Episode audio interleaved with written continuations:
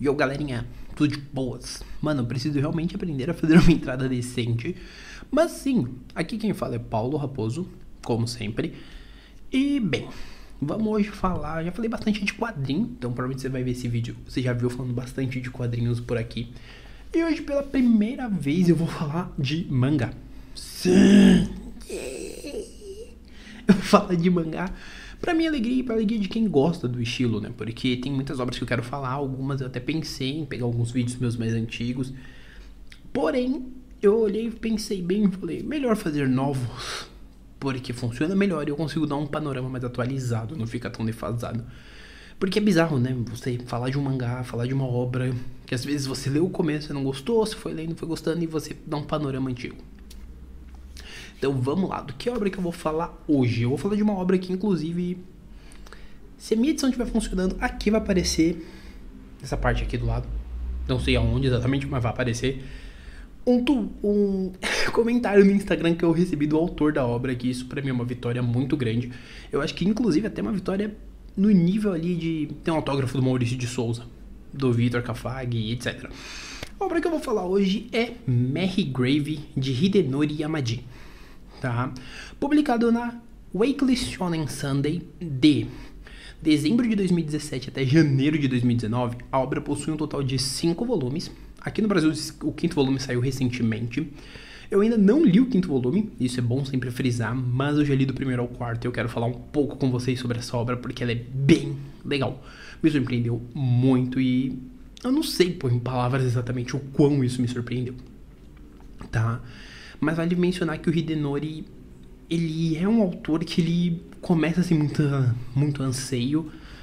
E ele desenvolve uma história tão bem desenvolvida que eu me surpreendi muito. E admito isso meio triste, talvez.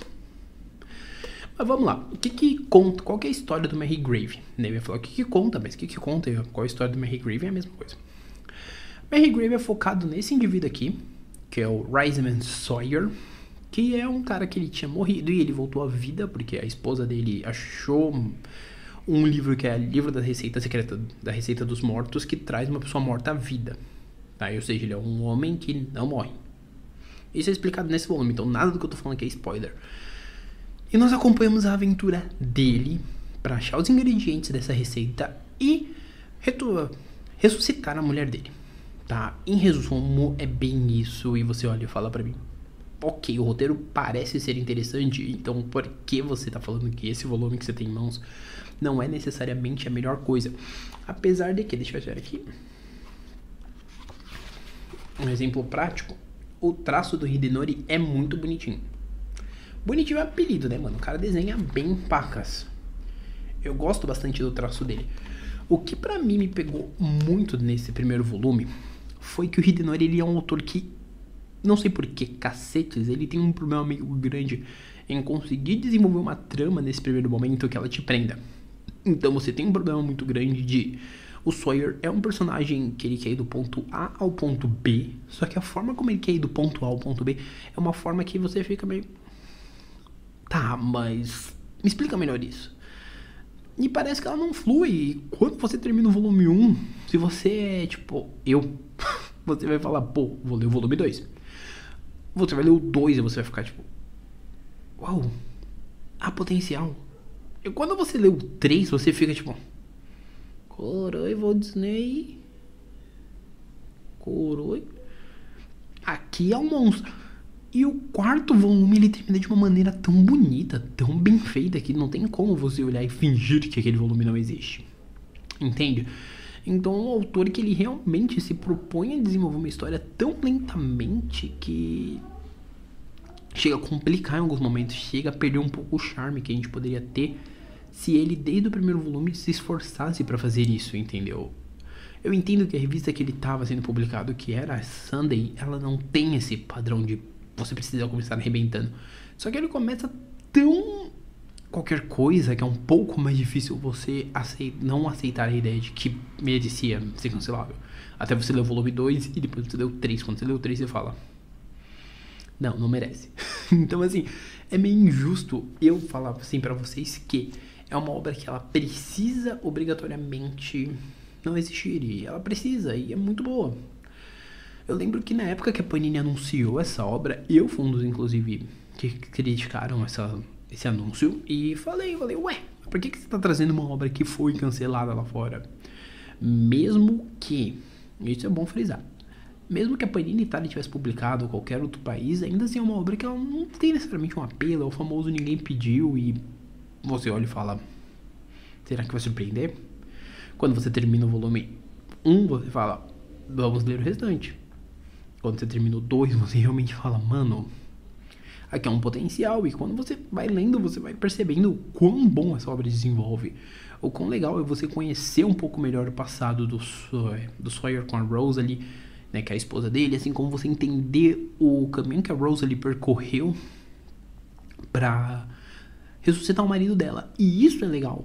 Além de que o volume 3 ele traz o passado dos dois, é quando ele começa a abordar o passado. Não é spoiler porque eu não tô tentando contar a história pra vocês aqui toda.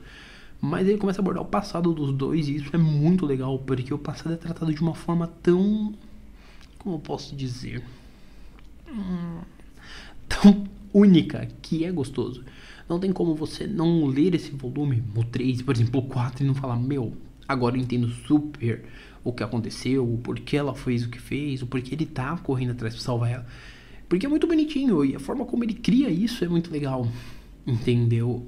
Então, em resumo, para não me alongar muito, é uma obra que eu, particularmente falando, eu recomendo. Eu não recomendaria se fosse só pelo volume 1, mas é uma obra que eu recomendo. Primeiro, porque ela é curta, cinco volumes. Segundo, porque é uma obra que você vai ler o primeiro volume talvez você não vai dar nada igual eu não dei. Mas aí depois do segundo você começa a olhar e falar, meu, há uma perspectiva muito grande de uma qualidade imensa nessa obra. E quando você termina, cara, você tá assim, uau! É isso, e é isso que tem que ser feito. E é muito bom.